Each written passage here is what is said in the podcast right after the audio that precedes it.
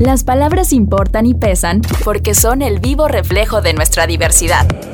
Esto es Palabras en Movimiento con Pablo Vázquez Agüed. Y ahí la pregunta es, ¿dónde Movimiento Ciudadano se incrusta? ¿Dónde lo podemos ubicar? ¿Cuál es el papel que está jugando en este cambio del sistema de partidos y de sus dinámicas? Y ahí me gustaría empezar preguntándole al senador Dante Delgado que nos dé sus impresiones.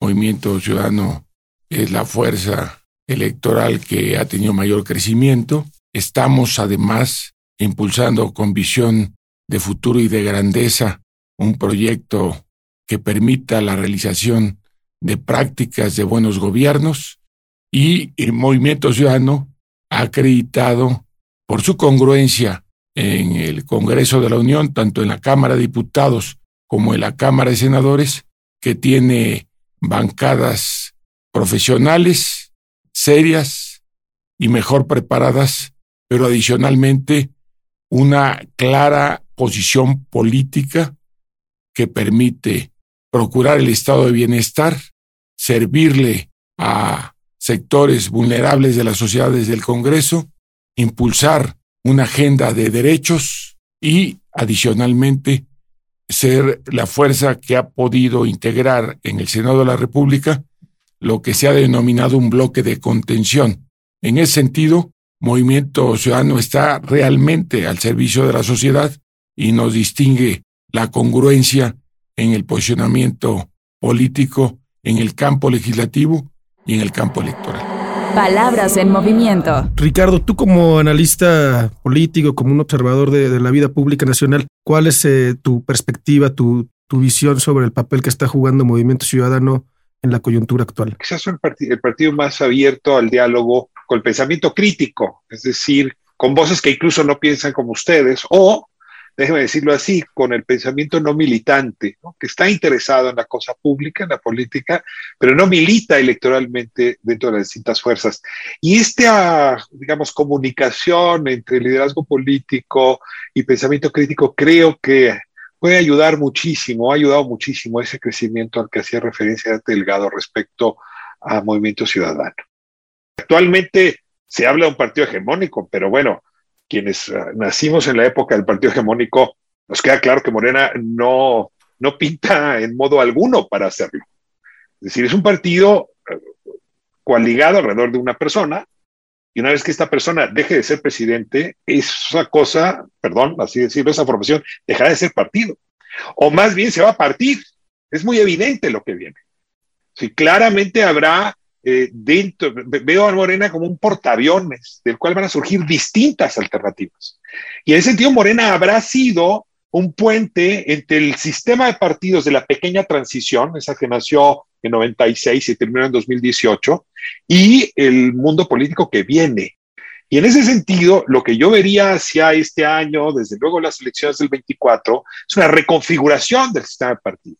Y en esa lógica sí me parece que Movimiento Ciudadano puede ser un vehículo de la nueva transición. Si sí es cierto que se funda en los años de la pequeña transición, también es cierto que ha sido siempre irreverente frente a esas coaliciones que se formaron, frente a esas negociaciones, que ha intentado incluso encontrar su propia identidad, eh, incluso costándole votos, senador ¿no? Delgado. La verdad es que eh, ha preferido la identidad definida eh, en lugar de sumarse a coaliciones que les hubieran dado quizá más diputados o más senadores, pero donde se habrían desdibujado. Creo que la experiencia dramática del PRD ha servido para que el Movimiento Ciudadano no se desdibuje, justamente para que sea un partido de centro izquierda con personalidad propia.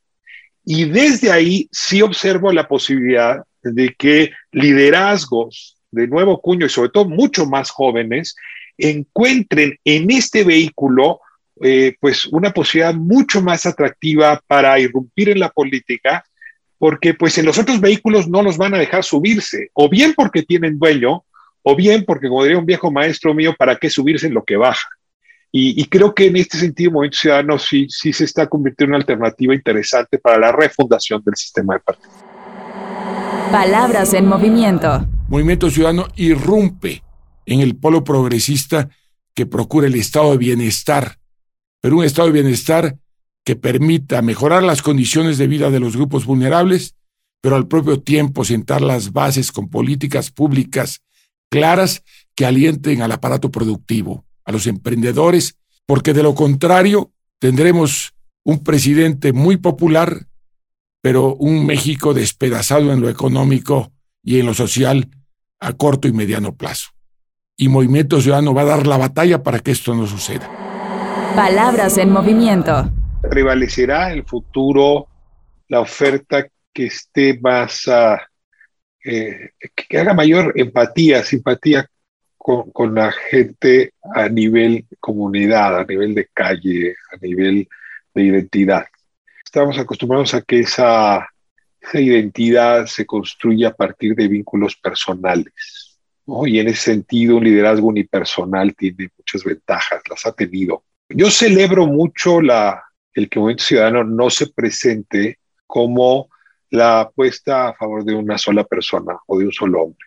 Sí, celebro mucho cómo se ha auspiciado y construido desde su fundación el que sea una coalición de muchas personas. Yo, yo, no sé todavía si el país está listo para los liderazgos colectivos, pero no tengo duda de que lo va a estar.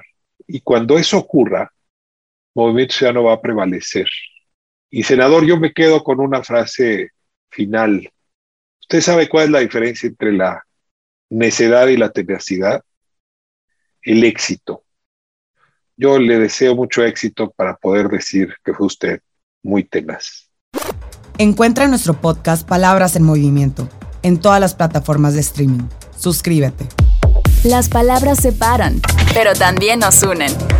Esto fue Palabras en Movimiento con Pablo Vázquez Agüed.